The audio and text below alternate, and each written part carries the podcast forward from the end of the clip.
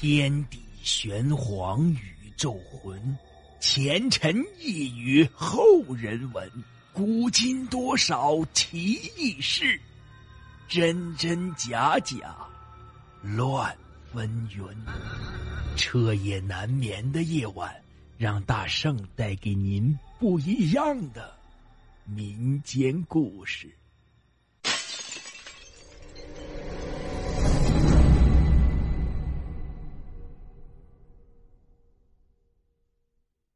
听友们，大家好，今天讲的故事啊，叫做《曹鬼婆的传人》。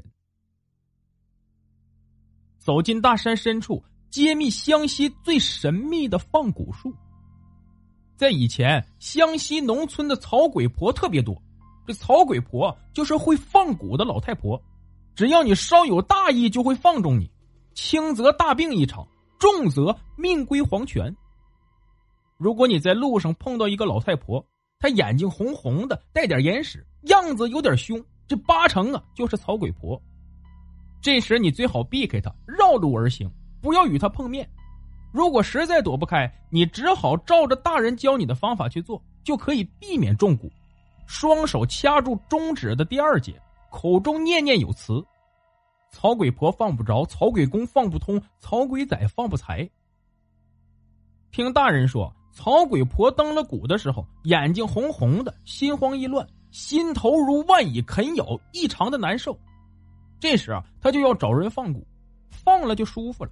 但不是每个人都是曹鬼婆的放蛊对象，曹鬼婆专放自己熟悉的人和最亲近的人，憎恨的人是放不到的。所以啊，曹鬼婆都是结绝一人，很少有亲人和朋友。有的曹鬼婆实在不忍心放自己的儿女和亲人，就放村子边上的棕树。如果你在村子边上看见棕树无故枯死，就知道是曹鬼婆的杰作了。曹鬼婆给你东西，千万不要吃，说不定蛊啊就放在吃的里面。你拿他东西时，他问你得了吗？你千万不要回答得了，否则这个曹鬼婆的接班人就是你，因为你接了他的坛。你说没有得，他会一直不停的追问，直到你回答得了为止。这时，你最好的方法就是选择离开。曹鬼婆临死前不把痰传下去，她是不会断气的。我一直认为这是个迷信传说，直到亲眼所见，才不得不相信。顾大龙是湘西偏远农村一个老实巴交的农民，妻子水妹被人拐卖到广东去了。拐卖水妹的人不是别人，正是他的二姐夫蓝威。顾大龙知道后，要蓝威把妻子找回来。蓝威说：“水妹不是我卖的，是他自己愿意去的。人都到广东去了，哪里还找得回？”大龙到派出所报案，张所长把蓝威抓起来审问：“你为什么要拐卖妇女？”“我没有拐卖谁呀。”蓝威道。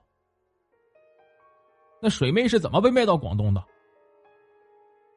是她自己愿意去的，没人卖她。水妹是从你家出去的吗？是啊。她和谁一起去的？和果果一起去的。果果是谁？我的女婿。派出所找到果果，果果说：“我要去广东，他又跟着去，我不肯。”他说是他自己愿意去的，有什么事不会怪我。派出所也问不出什么结果，最后把果果关了十天，罚了五千元，不了了之。顾大龙卖掉大黄牛，两次请打拐办干警下广东找水妹，仍然没有结果。顾大龙人财两空，一贫如洗，一肚子怨气没有地方发泄，对蓝威恨之入骨。曾扬言要炸掉蓝威全家。有一天，大龙从县城做临时工回来，天已经快黑了。他看见一个七十多岁的老太婆背着一袋米，吃力的走着。大龙连忙跑过去帮忙，并把老太婆送回家。这个老太婆是邻村的孤寡老人。老婆婆见大龙眉头紧锁，便问道：“年轻人。”你好像有什么心事？大龙欲言又止，老婆婆道：“你有什么事讲给我听，说不定可以帮你呢。”大龙便把妻子水妹被蓝威拐卖的事讲出来。老婆婆问：“你恨他吗？”大龙本来恨死蓝威，但恨也没有用，便说道：“不恨他，我一点都不恨他。”老婆婆说：“恭喜你，你可以报仇了。”过了几天。小王庄的巷子传来收废胶、废铁、废纸壳的吆喝声，来了个收废品的老婆婆。蓝威做了多年的木匠，就斧头、锉刀之类的东西有一大堆。老婆婆一过秤有四十斤，得六十多元。